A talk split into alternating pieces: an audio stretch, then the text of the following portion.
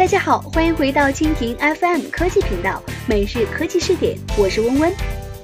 媒体热炒腾讯和阿里巴巴的市值超越中国移动，先后成为亚洲第一，这个确实可以比较。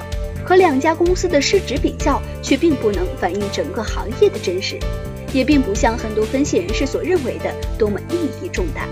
那么今天的每日科技视点，我们来关注：超越移动之后，谁将成为互联网老大？每日科技视点，每日科技视点，关注信息科技的点点滴滴。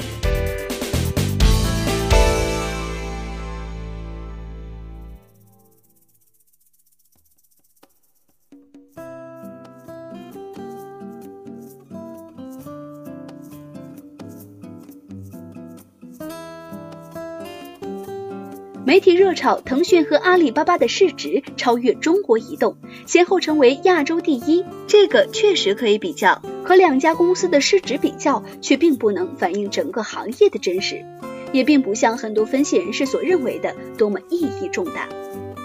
发展和增长不可能一成不变，线性思维不可取。还有人认为，照这样的速度发展下去，腾讯很可能在不久之后于营收和利润上也超越中国移动。可按照一般的逻辑，这种情况的发生还没办法预测。实际上，腾讯的增长也已经开始放缓，虽然说现在还在高达百分之三十以上，可是越来越大的经济体，其增长速度一定会放缓的。等到腾讯的收入真的有一天达到了中国移动的水平，可能腾讯的增长也仅仅只有几个百分点了，甚至是负数。我们还要看到，中国移动也有黄金期。从一九九九年成立之初，增长率也是长期的两位数，甚至用户数的增长速度远远的超过腾讯。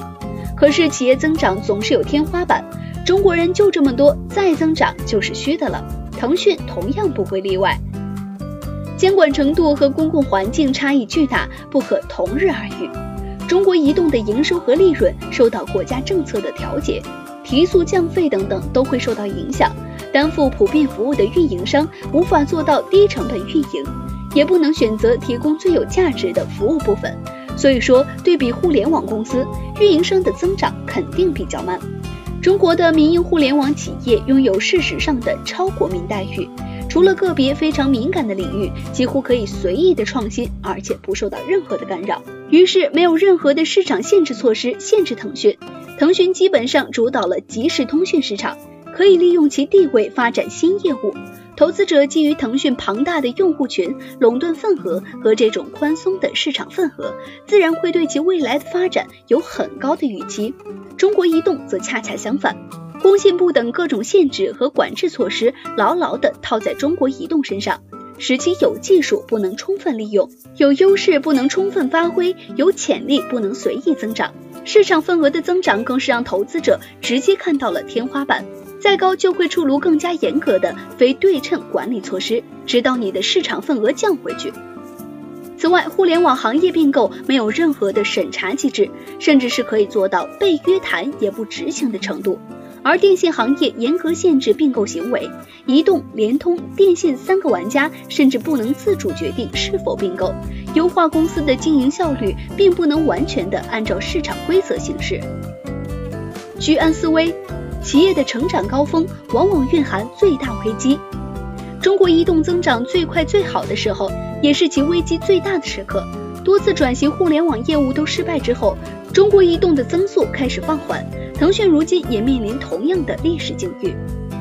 谁能成功走出去，谁能成功的帮中国经济走出去，谁就是中国互联网的老大。